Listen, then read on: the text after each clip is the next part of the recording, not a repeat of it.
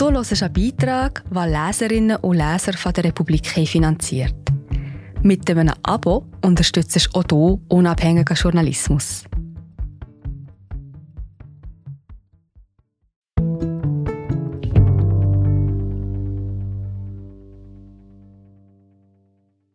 Ein Nachruf. Schon wieder. Fuck. Marco Di Nardo. Von Yvonne Kunz. Gelesen von Patrick Fenetz. Im Frühjahr, wenn die Sonne Kraft bekommt, lebte Marco Di Nardo auf. Er war ein Sommerkind, geboren am 22. Juli 1979. Es schien, als ob er nur schon beim Gedanken an die warmen Monate eine gleichmäßig schön gebräunte Haut bekommen hätte. Marco liebte das Feuer und lange, laue Nächte, begleitet von Prosecco auf Eis. Jetzt wäre seine Zeit gekommen. Vor fast genau zwei Jahren starb seine Büropartnerin Brigitte Meyer. Ihr Tod traf ihn, wie die ganze Crew der Republik, sehr hart. Jetzt hatte er ihn verwunden war daran gewachsen. Und obwohl er Menschen ganz grundsätzlich mochte und deswegen ein begnadeter Netzwerker war, konnte ihm die Zurückgezogenheit während der Pandemie nichts anhaben.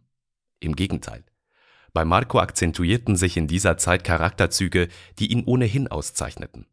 Seine unerschütterliche, fast schon sture Gelassenheit und die bescheidene Zufriedenheit, mit der er dem Leben begegnete.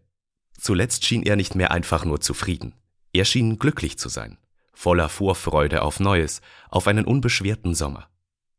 Er war fokussiert, er war inspiriert, er hatte sich in seiner einzigartigen Rolle bei der Republik gefunden.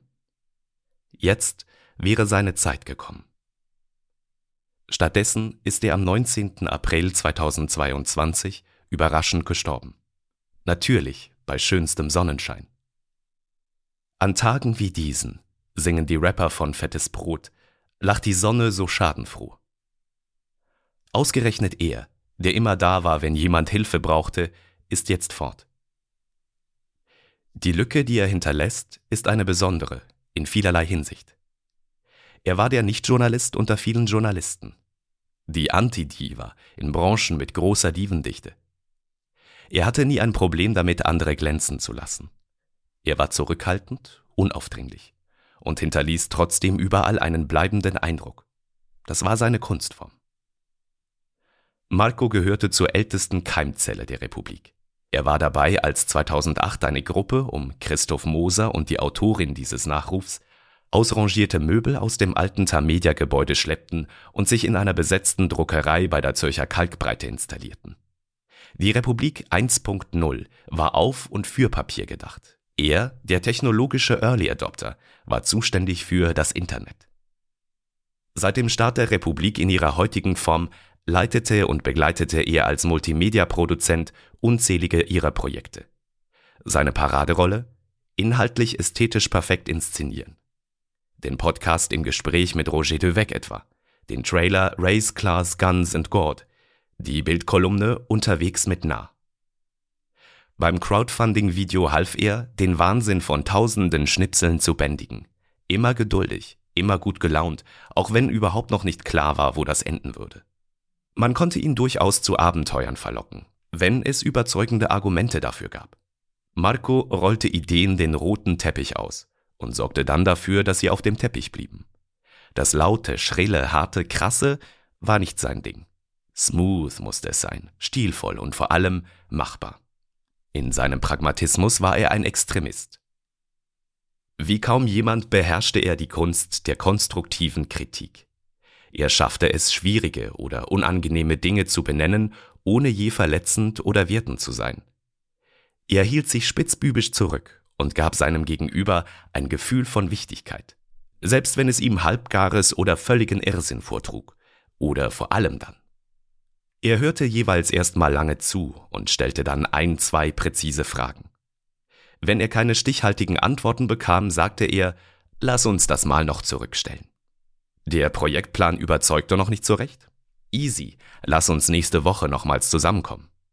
Bei einer Tonaufnahme ist ein Wort etwas vernuschelt. Easy, nehmen wir nochmals auf. Marco verstand, dass gute Ideen Zeit brauchen. Er verstand, dass Menschen Zeit brauchen.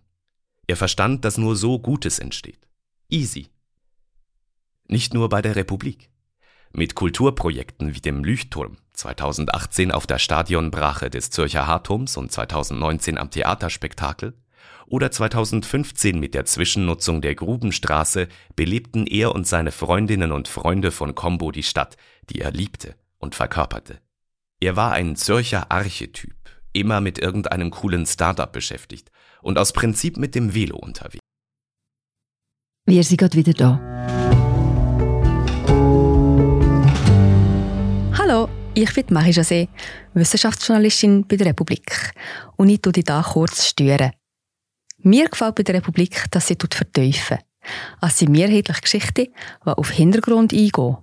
Für das Lesen oder Hören, beim Joggen, beim Kochen oder wie man noch einen langen Tag vor dem Computer einfach möchte die Augen zutun.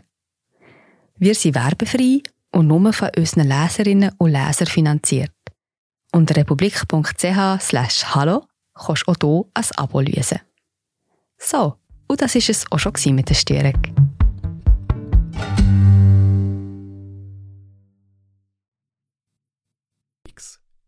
Das war er auch am vergangenen Ostersonntag. Mit seiner aus der Ukraine geflüchteten neuen Mitbewohnerin war er auf dem Weg nach Ürtikon am See. Dort hatte er mit Combo seit 2019 im CU-Areal die Zwischenfabrik eingerichtet. Eine riesige Werkstatt für Ideen und Experimente aller Art, hart an der Kante des Zürichsees. Sobald es warm genug war, wollte er vor allem dort sein, am See, bei seinen Wurzeln, in der Nähe seiner Familie. Er ist in Stäfer aufgewachsen. Er freute sich so sehr darauf, den Ort mit anderen zu teilen, zu erleben. Schon bald sollten dort wieder Feste gefeiert werden. Lange, laue Sommernächte in guter Gesellschaft, schön ausgeleuchtet, wunderbar passend beschallt. Mit Marco in seiner zweiten Paraderolle, als perfekter Gastgeber. Im Angesicht der Katastrophe, schrieb John Didion über den Tod ihres Mannes und ihrer Tochter, neigen wir dazu, die Alltäglichkeit der Umstände hervorzuheben, unter denen das Undenkbare geschah. Der heitere Himmel, aus dem das Flugzeug stürzt. Oder eben der platte Reifen der Markus Velofahrt stoppte, als er sich bückte und starb. Einfach so. Hirnblutung. Und es sei diese Alltäglichkeit, sagt Didion, die einen daran hindere, zu glauben, was geschehen war, das Geschehene zu verarbeiten und zu überwinden. Doch Marco hat dafür gesorgt, dass sogar diese verfluchte Scheiße doch noch irgendwie einen Sinn erhält, einen Happy Twist zum Schluss, der es uns leichter macht, weiterzuleben. Selbst tot sorgt er noch dafür, dass wir uns besser fühlen. Savoir vivre bedeutete bei ihm nicht einfach das geschmacksvolle Printmuster seines Schals oder den slicksten Beat zum Sonnenuntergang, sondern sich und seine Lebensgestaltung im Griff zu haben. Self-Admin nannte er das. Natürlich hatte sich Marco als Organspender eingetragen. Marco starb mit 42 Jahren. Nun wird sein Herz in einem anderen Körper weiterschlagen. So war er, nicht nur reden, sondern machen.